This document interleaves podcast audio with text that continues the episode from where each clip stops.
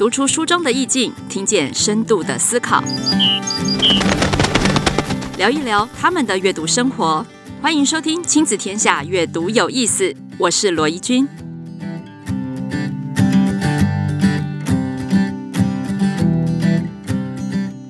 大家好，欢迎回来收听《阅读有意思》，我是主持人罗怡君。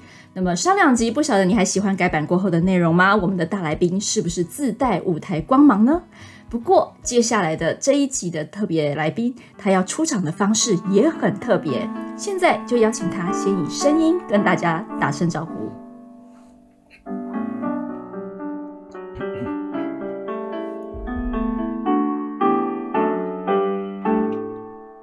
你说。你最近感到失落彷徨，你说对自己感到失望，对朋友不被了解而沮丧，对未来茫然失去方向。请你别紧张，其实每个人都一样。如果你仍觉得孤单，勇气之歌为你而唱。啊，好温暖的嗓音哦！不晓得大家有没有发现，亲子天下其实也邀请了另外一位偶像歌手来到现场呢。好，我要来揭晓这一位呢，其实是大家都非常熟悉的老苏老师。欢迎老苏老师。嗨，大家好，怡君好，各位听众朋友，大家好。哇，你再次把第一次献唱献给了我们的 Podcast。感谢你。呃，其实非常的焦虑耶。我知道，因为其实老苏跟我呢，第一次算是比较正式的熟悉，应该是《内向小孩》那一本书哦。因为老苏老师呢，嗯、其实是一个嗯，自己觉得自己也是一个内向特质很明显的人。那大家可以看到，老苏一直在写作创作，甚至现在刚刚听到那首歌是你自己作词的，对不对？对啊，对啊，对啊，就是叫做《勇气之歌》。对，你想想看，一个人会写《勇气之歌》，表示他内心常常需要呃源源不绝的勇气来鼓舞自己。对，没错。所以今天我们邀请老苏来，就是想要哎换一个人格特质来想想。阅读到底对不同人而言，他会扮演什么样子不同的角色？那我想老苏老师从小到大，尤其现在又在教小朋友学习跟念书，呃，对于阅读应该会有很多的心得。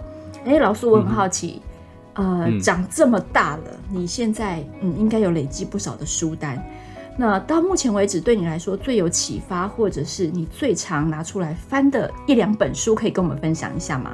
其实，嗯，这样的书还蛮多的啦。那但是，因为刚刚讲到的那首歌叫做《勇气之歌》嘛，哈，其实，嗯，我觉得最近呃经常翻阅的书，应该就是《被讨厌的勇气》，就刚好也是勇气这件事情。然后还有另外就是，哎，成长型思维也是我最近常在不断的在翻阅的，呃，其中的一个一些书这样子。所以这两本都是你常常拿来。勉励自己或是给自己加油打气的书吗？嗯，就是有时候其实会觉得说，嗯，有一些东西有点遗忘了，那想要再去回顾当时呃看书的那种心情或感觉，所以会再把书再拿出来回顾一下。哎、那其实网络还上还蛮有趣的，还有那个有声书啊，其实 有时候会播来听看看，然后都会有再一次接触，其实都有一些不一样的想法。哦，就是同样的内容，但是透过不同媒介，也会给你不同的刺激。嗯、对对对，刚好就是在开车的时候可以就可以听的。哎、欸，明明你就很被人家喜欢，为什么要选择被讨厌的勇气呢？你是怎么选书的呢？我很好奇。其实应该说，被讨厌的勇气，其实可能对于你的理解跟对我的理解，其实会不是不是一样的。那应该是说，我在书里头其实看到的是，我可以。透过书来看到我自己的个性。那其实我小时候其实从小到大就是一个装乖，然后 透透过乖这件事情来获得长辈关爱的眼神的那种小孩。所以我小时候其实都是呃规规矩矩的，然后努力的念书，尽量不犯错。那其实。我后来在看这一类型的阿德勒的学说的时候，其实我才发现，原来其实它都源自于我内心的某一种的讨好，就是我希望可以透过这样的方式，然后获得别人关爱的眼神。可是当没有做好的时候，其实会会很自责。那一直以来，其实我做很多的事情啊，包括当老师啊、出书啊、写文章，我做了很多事情。其实我都内心有一种驱力，我要做得比别人更好，我要更加努力。其实有一点接近那种完美主义的个性。那其实有时候当没有达成自己的标准期待的时候，其实会内心会有常常有点懊恼、自责的感觉。我当后来能比较理解这件事情的时候，我再去看其他人，大部分人其实都是这样的成长历程，就是他大部分的人都是很努力、很认真的，可是，在那个内心里头有一种非常呃匮乏的感觉，常常有时候会有很多时候是很低落的，很多的自责，那源自于就是这样这个部分。诶，那不过从小时候开始，你就是一个很常阅读的人嘛，或者是说小时候大家可能也没有什么选书的能力吧？那你是怎么样碰到你自己的命定之书？嗯，其实我是来自一个没有书的家庭，哎，哦，就是我小时候啊，其实家里是没有半本书的，我家你唯一有的只有漫画书，是我哥哥买回来的。可是有一次，就是有一次我就到了我一个表嫂的家里头，那。我的表嫂其实是幼稚园老师，然后我就去他们家，然后我就看到哇塞，他们家的书好多哦，他们就是一整柜啊，里头有一些很适合儿童阅读的书籍。那我就在那边哇，我整个下午就在那边翻那些的书，一本又一本，我觉得好精彩哦。那书里面的故事是我从来没有看过、没有感受过的。我现在回想那个时间呢的自己，其实我陷入了那个阅读的乐趣里头。然后我才明白哦，原有有一种东西叫做书，课外书，然后它可以带给我这么大的快乐。所以后来我生命里头，一直到了高中的时候，我才明白哦，有一个地方叫做图书馆。高中有图书馆。对对对，我一直到高中的时候，结果我高中的时候，我就每天疯狂的去借大量的书回来。哎，那时候你都 借什么书啊？高中的时候青春期，你都会怎么像你这样子给自己压力这么大，对自己的形象，或者是那个时候你还很想讨好、表现很好的那个阶段，你都借些什么书？你还记得吗？我都借小说耶。对呀、啊，我都借那个世界文学。哦，经典文学 对不对？对对对对对，我就是借那些书，然后就哇，那个在那些不同的国度、不同的故事里头，然后去开启我对很多事情的想象力。然后我觉得那是丰富我那时候那那段时间给我很大的一些支持的力量。虽然我常常在上课偷看书啦，或者回到家里就在看这些东西，但我的确感受到阅读带给我的狂喜。那后来其实刚刚有提到，就是说书一直陪伴着我。那其实我在人生的过程中啊，有时候其实常常会有点过不去，常常会有一些焦躁不安的时候，我就发现其实我常常喜欢去逛书局。嗯，那到书局的时候，其实你就很奇妙的时候，你就会去翻到一本自己当时很需要的书。例如说，我第一次有这种感觉是我在当兵的时候，嗯、到了一个很陌生的环境，一个都是讲究体能的环境，然后我觉得很多不不公平对待的一个环境里头，其实我一直处于惊弓之鸟的状态。嗯，那后来我就是放假的时候，我就去书局，然后乱逛乱逛，然后。又选了一本书，我记得它也叫做《勇气》，所以我你真的很爱勇气耶，是不是所有封面有勇气都会吸引到你？我记得那一天还很奇妙的是，那个时候就是我们被丢在一个车库里头，然后大家都没做什么事，那那个牌组真的是龙蛇杂处啊，然后我看到每一个那种凶神恶煞，我真的是哦，内心非常焦躁不安。那因为我都不认识他们了，那但是我在看的那一本书，就是其实那你书里也没有写什么，就是大概就是一些散文这样子。可是读着读着，突然那个心就安静下来。那再抬头看这个世界，看看向外面，看向这些人的时候，其实我的感受不一样。我发现，其实我的心变得平静了很多。后来，其实很多的时候，例如说我在当初来教书的时候，也有遇到我一些挫折啊，过不去的时候，嗯嗯、那我就会去逛书店，然后突然选到一本书。我那时候还记得这个书名很奇妙，叫做《孩子都是被骂坏的》。那我那我心里想说，怎么会有人取这么耸动的书呢？嗯，然后我就当下就我就特地拿来翻一翻，哎、欸，后来就发现其实取耸动的书名是有用的，我竟然把它买回家。那里面到底在讲什么？有给你帮助？里面就是有有有，它对我来讲也是很大的启发，就是说它让我重新去看待孩子，孩子的本质。其实孩子并不是，呃，很多坏孩子其实不是真的是坏。而是他被大人不好的对待，或者用比较不同的眼光看着他，所以他他就变成是那个样子。嗯，他的行为是一种结果。对，就是我们大人怎么对他，他就变成什么样子。但是其实我们可以换另一种方式来对待他。其实，在在当下，其实我也觉得我体会很多。那以至于到后来还有很多很多的时候，其实我真的有一次我还特地去买了一本书，然后看看说哇，这个人怎么有办法用这样的方式去跟其他人对谈呢？那我也想说，哎、欸，那我用他的方式来试试看，我跟自己聊天好了。你知道那个当下那一天晚上，就用书上的方式在跟自己聊，聊到最后就在客厅里面自己那边大哭起来。真的假的？自我疗愈？哎、欸，我发现，对对对对，你每一次选。一本书，你看你刚刚讲了这么多人生的一些关键点，或是你印象当中很深刻的一个阶段，嗯、然后都会有一本书陪着你，对不对？对对对。所以你应该会有一面书墙，然后就是把这些书都摆出来。其实每一本书都可以是看这些书，就好像在看你人生的历史哎。对啊，所以我们家书我都被书淹没了。就是我是一个很爱买书的人呐、啊，那就是书就越来越多。我真的觉得你可以把每个阶段的。关键的命定之书都选出来，然后我们都可以每个人都可以把自己的命定之书选出来，我们来看看有什么不一样。我觉得真的蛮好玩的。可能都有一个名字叫勇气。没有，我绝对没有。我想我应该不是很需要勇气。哎，不过在阅读这么多的书籍当中，它跟你现在啊要不断的有很多的输出，有很多的创作。这中间要怎么样去转换？嗯、我想蛮多人都会蛮能理解，就是比如说像我好了，我可能碰到呃日常生活不是很如意的事，其实我跟你一样，但我通常都是选小说，然后选一个感觉是穿越时空的场景，就把自己丢进去。像我最近就在看那个《莫斯科绅士》，因为最近乌俄之战嘛，可是真的看《莫斯科绅士》，你就会开始觉得。哇，那个所有的一切都鲜明起来，刚好主角也是莫斯科人跟乌克兰的小女孩，他们两个之间的一个命运的故事，所以我就会把自己投进去，然后跟你一样哦，我看完小说再回到现实世界的时候，其实就好像觉得残酷的现实被揉焦了，好像也没有这么严重了。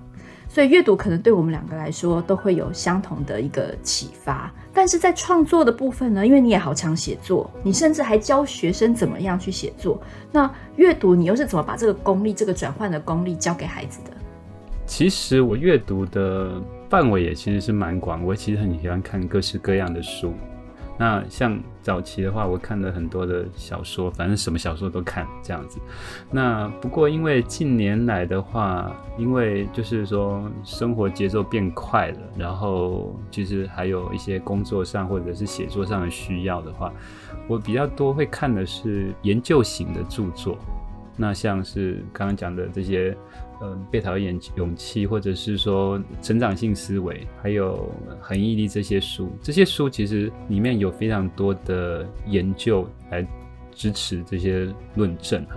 那我自己还会偷偷的去查一下这些研究是不是，因为我自己念了很多年的博士嘛。那就等一下，我们来好好聊一聊博士这件事。哦，OK OK，我喜欢有凭有据的东西。所以我会去，例如说这个东西，然后我就会再去接着再去查证更多的理论去支持它。那这些东西就会化为是我在教学上面很重要的养分。嗯，那例如说，我就会把这些理论啊，然后套用在我的教学上，试看可不可行，或者是说，例如说读了一些心理学的著作，那我就会比较知道孩子到底在想什么。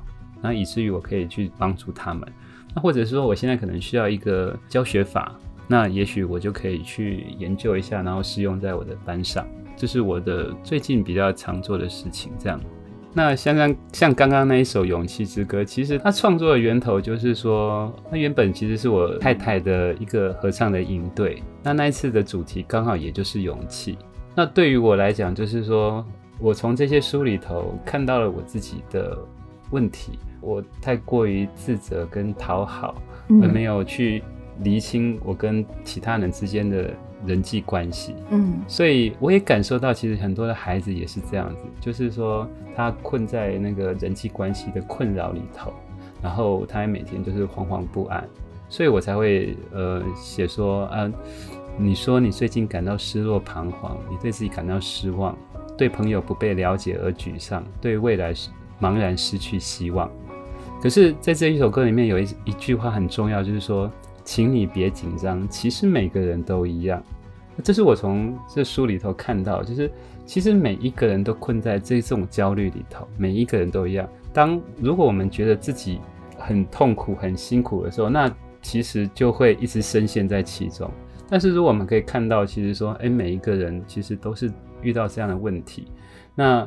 这样子就会很大的不同，而且里面有说到，就是说，如果你能觉得孤单，勇气之歌为你而唱，就是跟大家站在一起，然后因为有归属感，有自我价值感，然后才有办法能真正的去面对内心的那个匮乏跟恐惧。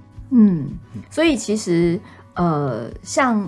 你这样子个性的人，说真的，要常常去找朋友聊一些心里面的恐惧，还蛮怪的。现在的人也是，现在的孩子也是哦。我们常常说，现在叫做 selfie，就是自拍世代哈。他们眼中都只有自己，很希望自己的形象是完美，更不用讲，呃，要去跟别人分享啊、我今天很挫折，我今天很怎么样。但是阅读就是有这个好处，像老苏你刚刚说，你看了这么多的书，发现哦，其实我们大家的议题都差不多。你就开始比较有勇气，开始去面对你认为独一无二发生在你生命当中的事。其实它不过是人生长河里的家常便饭。那我觉得阅读好像可以帮助我们先做一些预习，像这样子的一个力量啊。我们等一下可能在下集的部分呢，会谈更多怎么跟孩子来做一个互动。不过在那之前，我还想要问老苏一个问题，就是。像我们刚刚讲到，你念了博士哈，念博士是一个在学术研究上面，人家说念书念到顶就是博士了。哦，可是，哎，我们现在的孩子在学习的路上，家长也很期待，他们如果兴趣跟能力都符合的话，就继续往上念。可是呢，很多孩子也因为这样哈，把书这个东西跟阅读跟学习好像有了不一样的连结。他就把书当做是一种学习，嗯、学习就等于考试，所以好像就讨厌阅读了。不晓得老苏在现场有没有发现这样的情况？那念书跟阅读到底有什么本质上的不一样呢？其实我觉得现在的孩子比较幸福了。现在孩子其实说真的，就是学校里面有图书馆，然后教室里面老师像我也会准备很多书给孩子阅读，那爸爸妈妈也会带他到图书馆去，所以在。小学阶段，我看到其实是大部分的孩子会，他还蛮享受在阅读里头的阅读世界的。那像我在班上也是长期推晨读啊，阅读的这个活动，所以我看到的其实是蛮好的。但是也许到了升学阶段的时候，的确他就会觉得说，因为时间不够了，就必须做一些取舍。那嗯。我自己以前成长经验也是这样啊，我爸爸就是为什么我家没有书呢？因为他永远觉得那做那些东西都没有意义，画画没有意义，阅读没有意义，只有读书才会有意义。我刚说我从小就是一个乖小孩嘛，所以我就啊，好吧，就这样子。可是其实我真的觉得不是这样子欸，我觉得像会念书跟阅读真的是两件事情。因为念书其实它只是把那些课本里头的知识反复的。反复的记忆，反复的理解，反正最后把它背起来就对了。其实它是狭隘的，可是阅读不是，阅读其实是带给他更宽广的知识啊，更宽广的领域去。然后他这个阅读里头，他有很多的理解，很多的想象力，那是截然不同的。那个带给孩子的东西是完全不一样。我在班上看到，其实是爱阅读的小孩子啊，他当他海量阅读之后，其实他写出来的东西是很有意思的。也许他会刚开始会模仿，但是他的确得到很多新的知识，很多写作的方式，他写出来的东西真的就是不一样。但是那个没有阅读习惯的孩子，其实说真的，你要他写东西，他写不出来，因为他脑袋里面没有那么多的。记忆库记这些东西，他只有很直白的写出他所想的东西。我觉得那个是不一样的。那等到他如果一直长大上去的时候，其实我觉得只有念书而没有阅读，孩子其实他会受到很大的限制，他的发展受到很大的限制。可是那个很大量阅读的，他喜欢阅读的，他会也把读书这件事情当做一种呃趣味性，所以他他反而会未来的话，他这些东西会把他呃，我觉得会交织成一个很庞大的知识库、记忆库，然后也有助于他未来的发展。我有一个孩子，就是他小时候，他就是小时候他都不读书哦，嗯，然后他就他就每天都是大量的阅读。他不读学校的书，但是他大量的阅读课外书。他只有简单的应付他而已，可是他就是大量的阅读。可是后来他的人生的发展其实比别人都还好，他后来也上到最好的高中、最好的大学，嗯，可是他把很多的时间花在那个阅读上面。嗯，那后来的话，他长大之后，其实这些东西反而是，嗯，可以协助他很快速的达到他他的目的，他的目标。那反过来，那些只有死读书，就是狭隘的念书的这些孩子，其实我觉得他的他的升学上面，他受到很大的限制，哎，并没有发展的我们想象中那么好。的确啊，因为在韩国有一本书，他那本书我印象很深刻哈，因为它是唯一一本我看到有理论根据的。嗯就是呢，学科能力成绩不好的孩子，他们在韩国有一家补习班，很有趣。这些学科能力不好的孩子到了他的补习班之后，在补什么呢？哦，他不管你是数学不好、理化不好，反正总之学科不好，来这边全部都开始念小说，就是我们刚刚讲的，开始念海量阅读，而且是课外书。然后呢，他其实，在念小说的过程当中，有不断的就是跟孩子们去带领他们去阅读越来越多不同质量的小说。可是很神奇哦，这一些在海量阅读小说的孩子们，他们的学科能力是同步增加的。嗯哼哼，那这个是他们已经有大量实验，就是大量的数据去证明，因为那个写作的那个人就是补习班的这个创办人，好不好？他要能够说服家长，所以他要一定的数据。那他当当中举出来的一些例子，我觉得蛮受用，就是像老苏说的，高中的课本、国中的课本，其实有非常多的叙述，孩子根本就不懂那是什么意思，嗯嗯，他连看都看不懂，但是反而在海量阅读之后，这些文艺对他来说都非常的。简单，甚至是对，对，甚至是他脑袋里面好像有一个螺旋，嗯、他好像曾经在某个小说听过这个名词，在某个小说又看过那个东西，他再次的温习他们之后，一点都不会觉得非常的艰涩难懂，所以没有想到，真的海量阅读课外书也的的确确会增加学科能力的成绩，这一点呢，嗯、就是刚好。有读到一本书，呼应老苏老师所说的，嗯，所以念书跟阅读，我们还是比较强调陪伴你人生的一个阅读能力，才能够回过头来。呃，加强你原本想要进修或者是想要继续往前进的学术道路。好，那么上集呢，我们就大概先跟老苏老师聊在这里。不过有上下集的来宾，通常都有一个优惠，就是我们会有埋在这个集数最后面的彩蛋。如果我们上集听到这里的朋友们，听到等一下说出来的金句，加上下集你也收听老师老苏老师的专访，下集也有一句金句。两句合起来就可以抽到老苏的签名书。好，老苏呢，由你来公布吧。我们上集的彩蛋金句是什么？我忘了耶，是什么啦？这一段不要剪掉，我们要让大家知道，老苏老师就是这么的可爱。明明都已经蕊过了，还是可以忘掉。好，上集的彩蛋哦，我知道，我想起来了。这一段不能剪掉。好，你公布，你公布，来，请说。勇气之歌为你而唱。很好，你的确是有被我讨厌的勇气。好哦，那我们下集再继续把阅读跟更多的同理心还有情绪教育合在一起跟大家聊。我们先跟大家说拜拜吧，下周再见，拜拜，拜拜。